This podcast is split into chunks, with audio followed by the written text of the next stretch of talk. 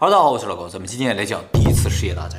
第一次世界大战呢，是发生在一百年前呢，就一九一四年七月份到一九一八年十一月份之间的一场世界大混战，总共历时四年三个月零两周。这个呢，也是人类首次全球范围的大混战。虽然主要战场是在欧洲啊，但是全世界范围很多国家都有参与。根据不完全统计，全世界总共有将近七千万人参与战争，死亡人数呢达到一千八百万人，丧生者中呢一半是军人，一半呢是普通平民。为什么全世界的人会突然打起来呢？咱们今天就重点介绍一下第一次世界大战的原因啊。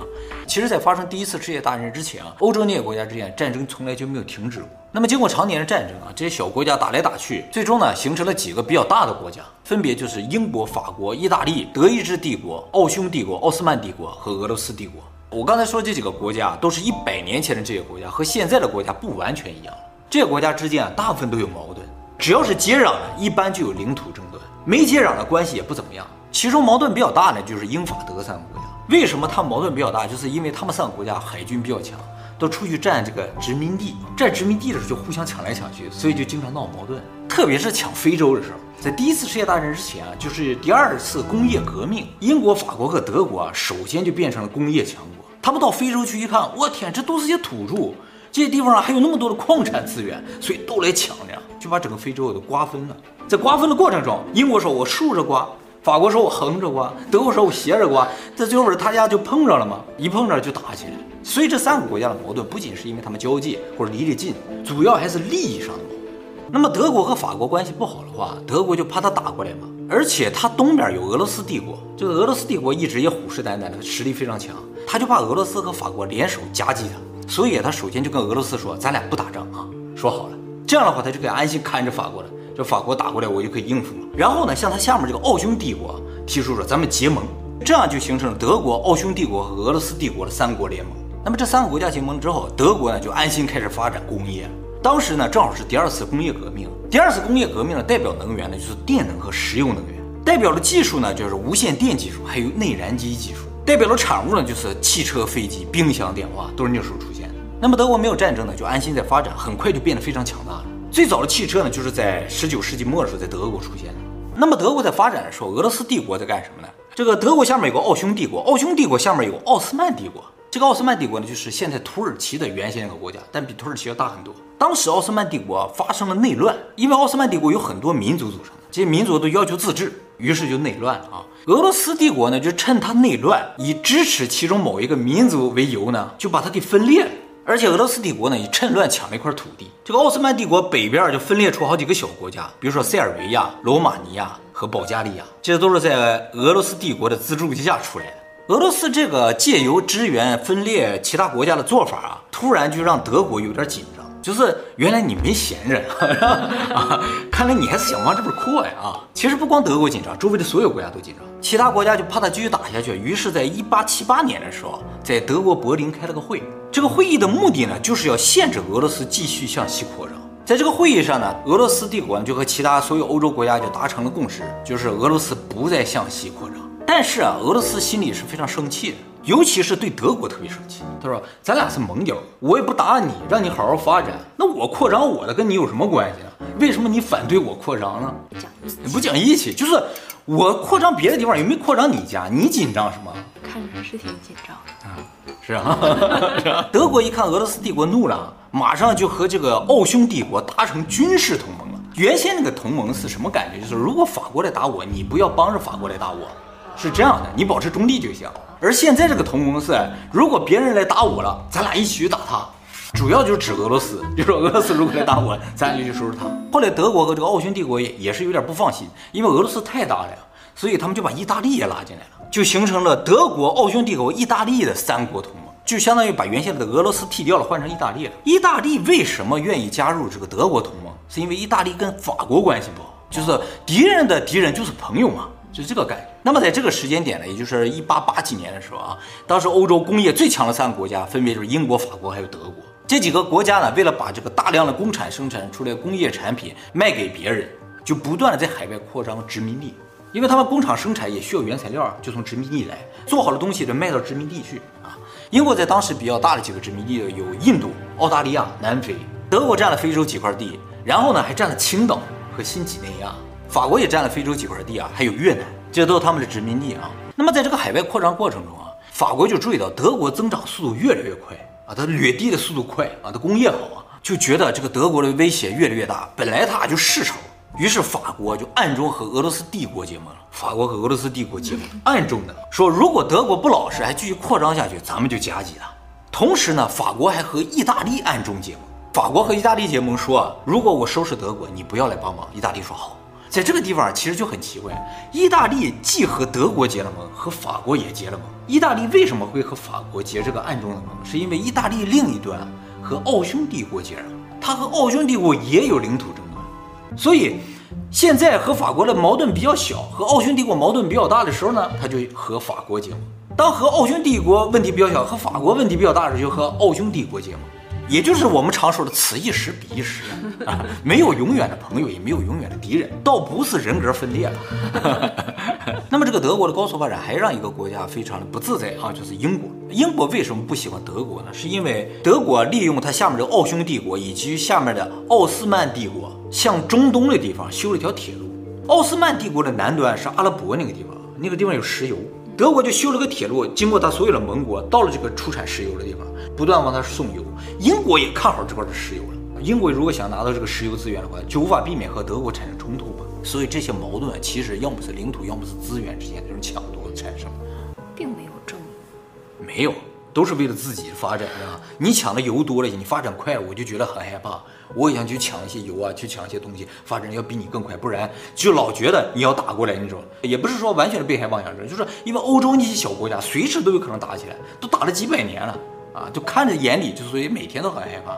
所以德国在高速发展的过程中，实质上欧洲形成了两大势力，一大势力就是英国、法国、俄罗斯帝国形成了一个联盟，还有一方呢就是德国、奥匈帝国和意大利形成的一个联盟，还有一个我们没说到的，就是这个奥斯曼帝国。为什么没讲它？是因为啊，它一直发生内乱。它发生内乱之后啊，奥匈帝国就趁乱啊，占了奥斯曼帝国一块地，就是最北边这个塞尔维亚旁边的地。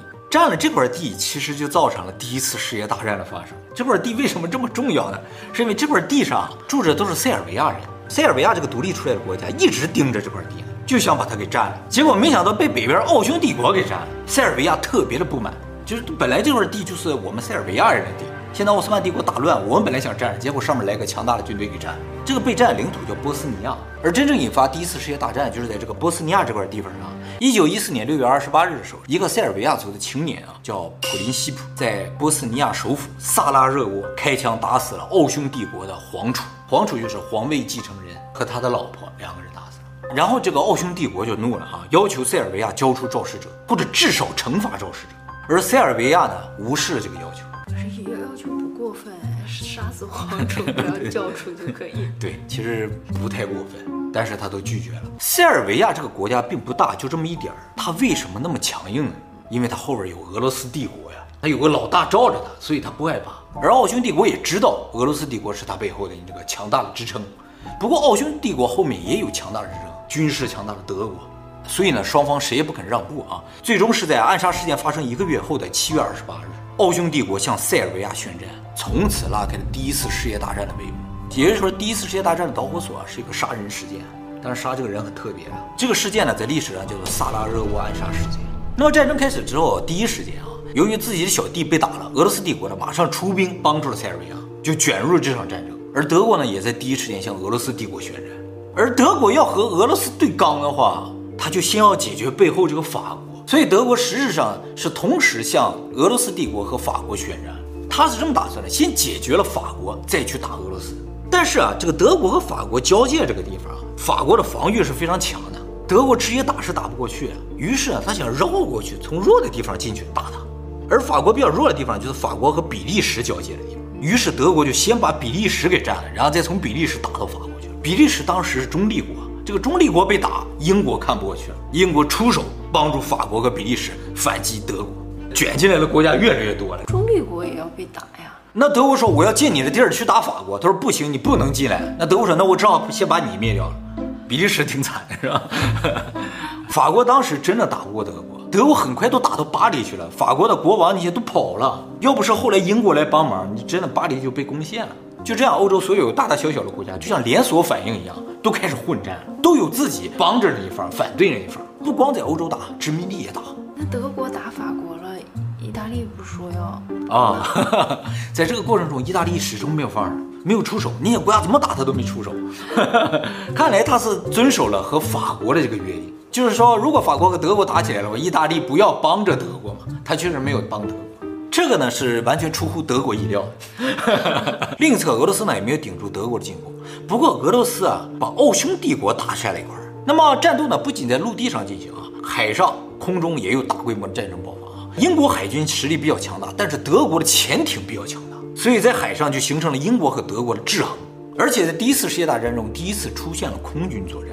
在以前没有飞机嘛，正好在第一次世界大战之前不久，飞机诞生，所以在第一次世界大战首次看到了飞机对打。德国的空军实力也非常强大，它不仅飞机厉害啊，而且德国的设计师齐柏林啊，设计一种非常优秀的飞艇。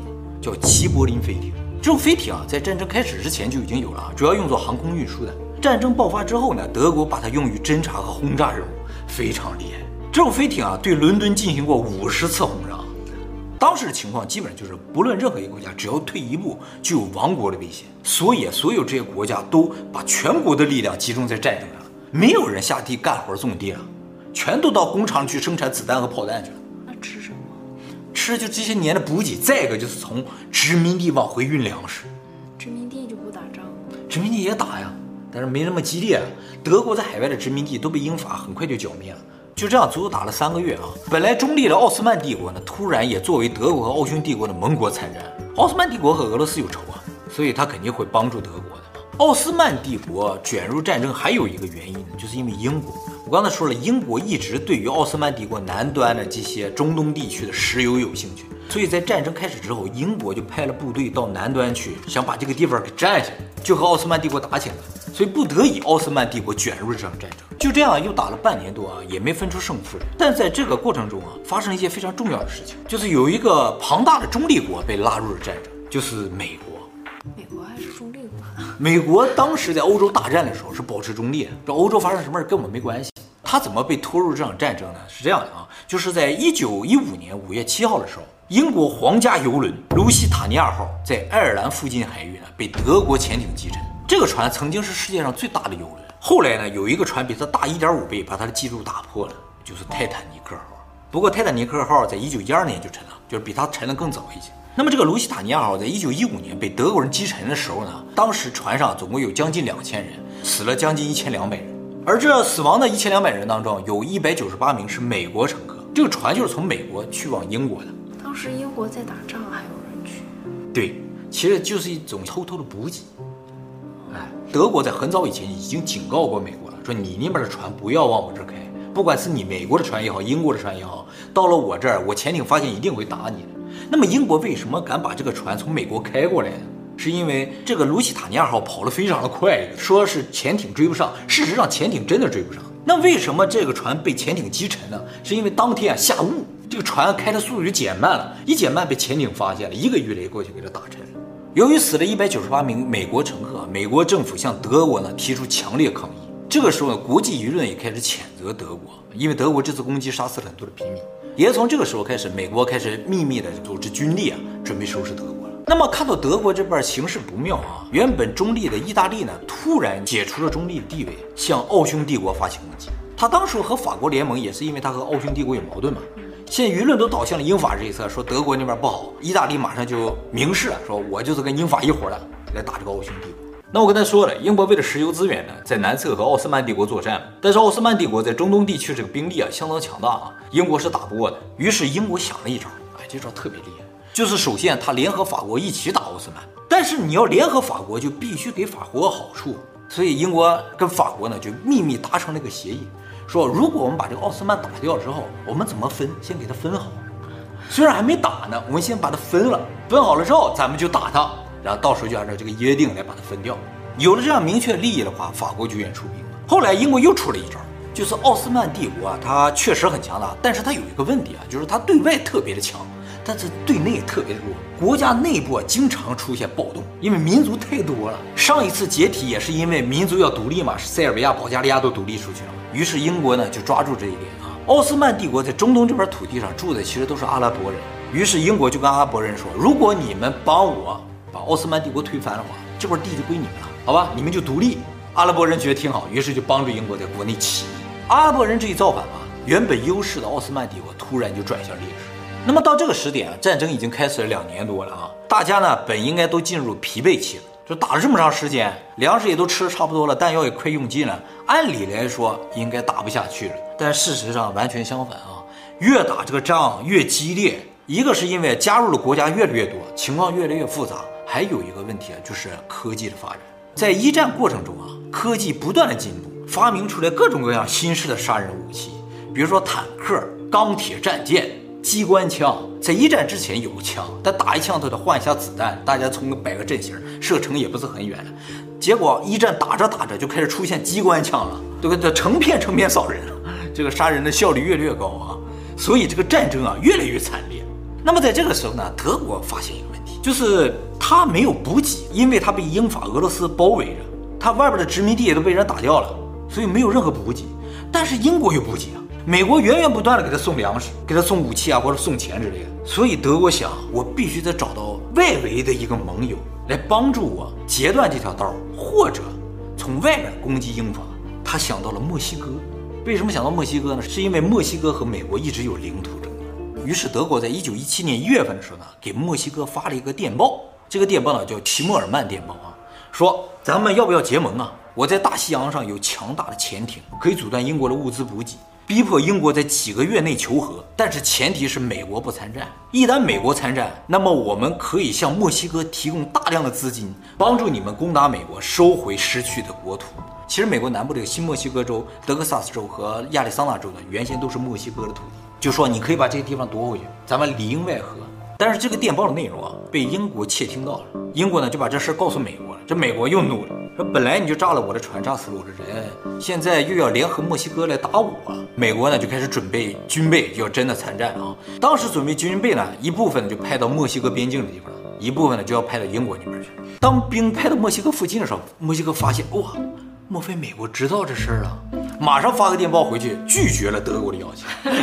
但是仅仅过了一个月，一九一七年的二月，俄罗斯帝国由于常年征战，经济严重破坏，人民苦不堪言，所以爆发了二月革命。就老百姓暴动了，说咱不要再打仗了，再打下去我们就没有饭吃了。最终呢，导致俄罗斯皇帝被迫退位啊，建立了个临时政府。俄罗斯挺不住的一个主要原因就是这个国家太大了，和太多敌国接壤。这边有英法，有意大利什么的，可以折磨德国。但是这一边全靠俄罗斯自己啊，战线特别的长。他跟德国打的时候，奥匈帝国就打他，奥斯曼也打他；他打奥斯曼，德国就打他。所以俄罗斯是相当痛苦的啊。二月革命虽然把这个皇帝推翻了，但是很遗憾啊，就临时政府仍然坚持要战斗。由于民生没有改善，仅仅过了九个月，又发生了十月革命。这个十月革命呢，就建立了苏联的前任，叫苏俄政府。不过，这个苏俄政府由于没有得到俄国原先那个权贵还有广大地区的支持，就是说，这个苏俄政府实质上就是把政府干掉了。但是周围老百姓都不知道这事儿，说啊，怎么又换政府了？就是老百姓没有支持，所以很快俄国内部各地就发生内战。俄罗斯发生内乱，实质上就提前退出了一战的战场了，他自己打起来了嘛。这个时候呢，其实对德国是有利的，因为俄罗斯退出去了。但是英国人呢，在希腊人和塞尔维亚人的帮助之下呢，把奥匈帝国打退了啊。奥匈帝国内部也出现了严重的分裂，奥匈帝国也有很多民族组成的，这些人呢都纷纷要求独立啊，结果这个国家就无法运营下去了，皇帝说话不好使了，各自为政了啊。所以在一九一八年的十一月份的时候，奥匈帝国呢也向英法联盟提出了停战协定。看到奥匈帝国退出之后呢，这个德国海军就拒绝作战，要求和平。那既然咱们的盟国都完了，都不行了哇。那咱还打什么呀？不要打了！最后逼迫德国皇帝退位啊！一九一八年十一月十一日，德国向英法同盟求和，宣告第一次世界大战结束。结束之后呢，所有战胜国呢都到了巴黎去开会，哎，叫巴黎和会啊，决定如何处理战败国。战胜国呢包括英国、法国、美国、意大利和日本。日本虽然没怎么打，但是呢，它也算战胜国。战败国呢就是德国、奥匈帝国还有奥斯曼帝国。这个巴黎和会也开了半年啊，最终在第一次世界大战开始之后正好五年。第一次世界大战是在一九一四年的六月二十八日开始的嘛，在一九一九年的六月二十八日，战败国签署了凡尔赛合约。那么这个凡尔赛合约就是战胜国无情瓜分战败国的这么一个合约。而且战胜国呢，也不是人人都有份儿，小国家靠边站，大国家才有的分。那么最大的赢家呢，就是英国、法国、美国。这个凡尔赛合约啊，迫使德国承认对一战负全部责任，就是说整个一战所有损失都由我德国承担，要求德国割让领土。实际上，德国呢，在这个凡尔赛合约中割让了百分之二十的领土。然后，德国很多矿产的地区啊，都被英法还有美国控制了，说从此这挖出来的矿都归我们所有，作为你的战争赔款。而战争赔款呢，高达一千三百二十亿德国马克，大概相当于现在两兆美元，在当时绝对是个天价啊。德国这个赔款总共还了九十二年才全部，一直还到了二零一零年的十月份。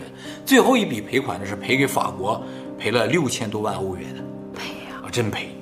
当然，德国的所有海外殖民地呢也被其他国家所瓜分了，并且呢对德国的军事进行了非常复杂和严格的限制，就是你最多有多少军人呢？军官以上必须少于多少人呢？之类的啊。除了德国之外呢，奥匈帝国也被完全解体，解体成了现在的奥地利、匈牙利、捷克斯洛文尼亚、克罗地亚等这些国家。奥斯曼帝国呢，在之后也解体了，形成了现在的土耳其、叙利亚、伊拉克这些国家。阿拉伯国家呢，也确实获得了独立。这个英国不许诺他们独立吗？确实获得了独立啊。一战能够结束的一个重要原因，就是很多国家发生内乱了嘛，就是打不下去。还有一个非常重要的原因，就是在一战后期的时候发生了西班牙流感。这个西班牙流感杀死人的数量远远多于战争杀死人数。一战死了一千八百万人，而这个西班牙流感据说最多可能死了一亿人。那么在一战结束后很多年啊，欧洲大部分国家呢都很难从战争和瘟疫的重创中走出来，只有美国呢，因为没有怎么参与战斗，这个战争也没有发生在自己国家，而在战胜国之中呢获得了较多的好处，得以迅速发展。在一战中受到最大打击的就是德国啊，割地巨额赔款都让德国人呢倍感屈辱，这种屈辱感呢就为第二次世界大战埋下了一个种子。那么虽说德国很惨了，但其实任何参与战争的国家没有不惨。在一战中呢，英国死了一百万人，法国死了一百七十万人，意大利呢死了一百二十四万人，俄罗斯死了三百三十万人，就连参与很少的美国也死了十二万人。战胜国总共死了一千万人，战败国就更不用说了，德国死了二百五十万人，奥斯曼帝国死了三百万人，奥匈帝国死了一百五十多万人，战败国合计死了将近八百万人。战败国死的少，死的少一些，战胜国多，国家比较多，所以不论是战胜国还是战败国都没有得到什么好处了，只是老百姓没得到什么好。完全没有得到好处，而且不会因为战争结束了，人们就变得和和气气、很开心，只会留下更多仇恨的种子，而这些仇恨呢，最终会引发更多的战争。其实，在第一次世界大战的时候，发生了一个事情啊，就可以证明没有人想要战争。就是在一九一四年的十二月七号的时候，正好是德国和英国打得最激烈的时候，双方都挖了战壕在那互射，也因为是十二月份嘛，所以特别冷啊，很多人都冻死在战壕里面，而所有人呢，也不肯退让一步啊。这个时候呢，罗马教皇向德国和英国喊话说：“马上就要到圣诞节了，要不咱们休战一下，过个节吧。”但是英国和德国都拒绝罗马教皇的提案。不过在战场上发生了一个非常感人的事情啊，就是十二月二十五号圣诞节这一天啊，一名德国士兵呢慢慢走向英国的战壕，并大喊：“圣诞快乐！”一开始啊，英国这边以为对面有什么目的，在确认对方无害之后呢，这个英国的士兵就爬出战壕啊，与德国士兵握手。并将佩吉的巧克力送给了德国士兵，也说了一句“圣诞快乐”。德国士兵将佩吉的香烟呢返还给英国士兵，作为圣诞礼物。后来，越来越多的英国士兵和德国士兵都从战壕中爬出来，并握手交谈，相互赠送食物和饮料。最后，德国士兵和英国士兵呢还踢了场足球赛。那场足球赛呢，最终是德国三比二战胜了英国。事实证明啊，他们之间是没有任何矛盾的啊。如果没有战争的话，他们可能是。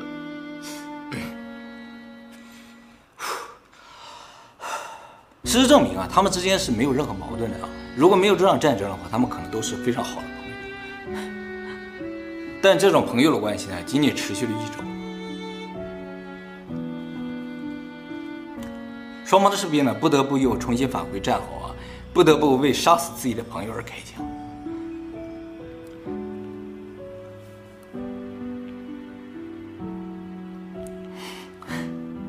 而这样的战争呢，整整持续了四年。